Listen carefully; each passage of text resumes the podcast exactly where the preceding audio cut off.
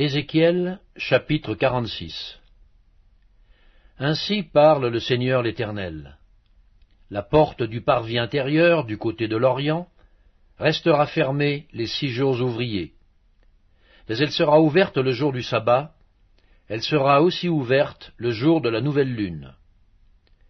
Le prince entrera par le chemin du vestibule de la porte extérieure, et se tiendra près des poteaux de la porte. Les sacrificateurs offriront son holocauste et ses sacrifices d'action de grâce.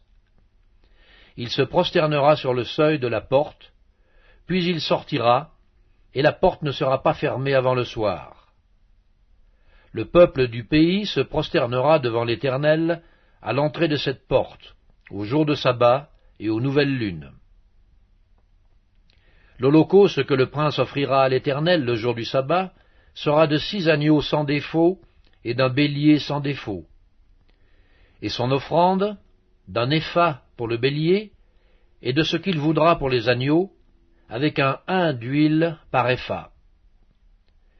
Le jour de la nouvelle lune, il offrira un jeune taureau sans défaut, six agneaux et un bélier qui seront sans défaut.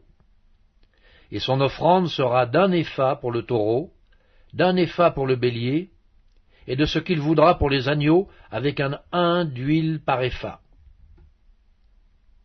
Lorsque le prince entrera, il entrera par le chemin du vestibule de la porte, et il sortira par le même chemin.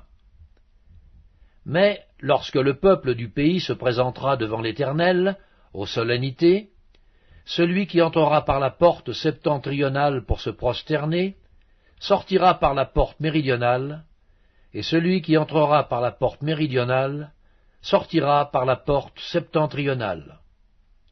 On ne devra pas s'en retourner par la porte par laquelle on sera entré, mais on sortira par celle qui lui est opposée.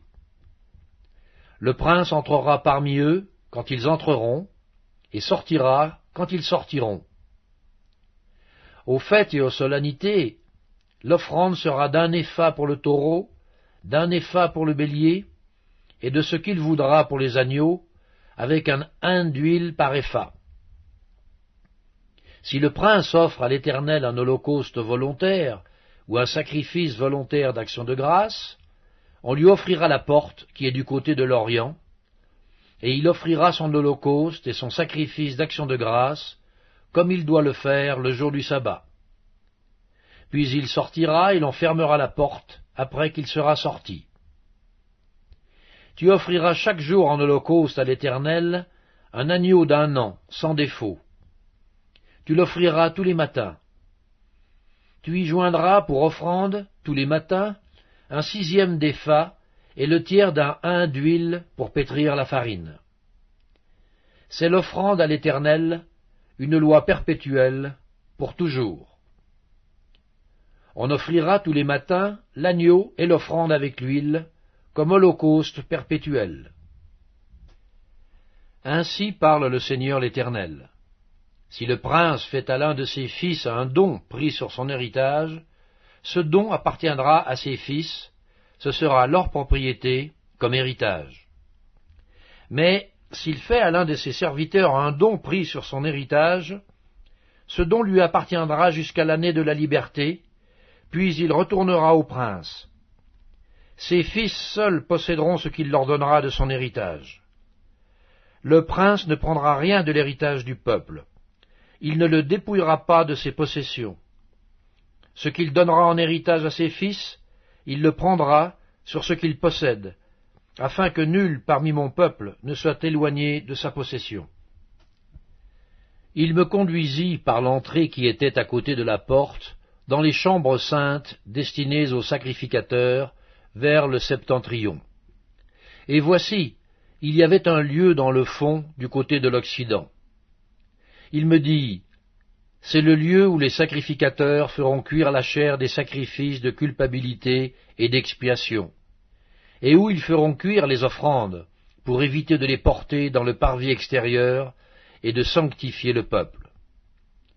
Il me conduisit ensuite dans le parvis extérieur et me fit passer vers les quatre angles du parvis.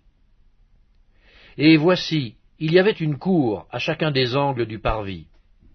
Aux quatre angles du parvis, il y avait des cours voûtées, longues de quarante coudées et larges de trente. Toutes les quatre avaient la même mesure dans les angles.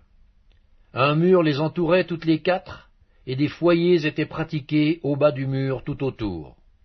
Il me dit, Ce sont les cuisines où les serviteurs de la maison feront cuire la chair des sacrifices offerts par le peuple.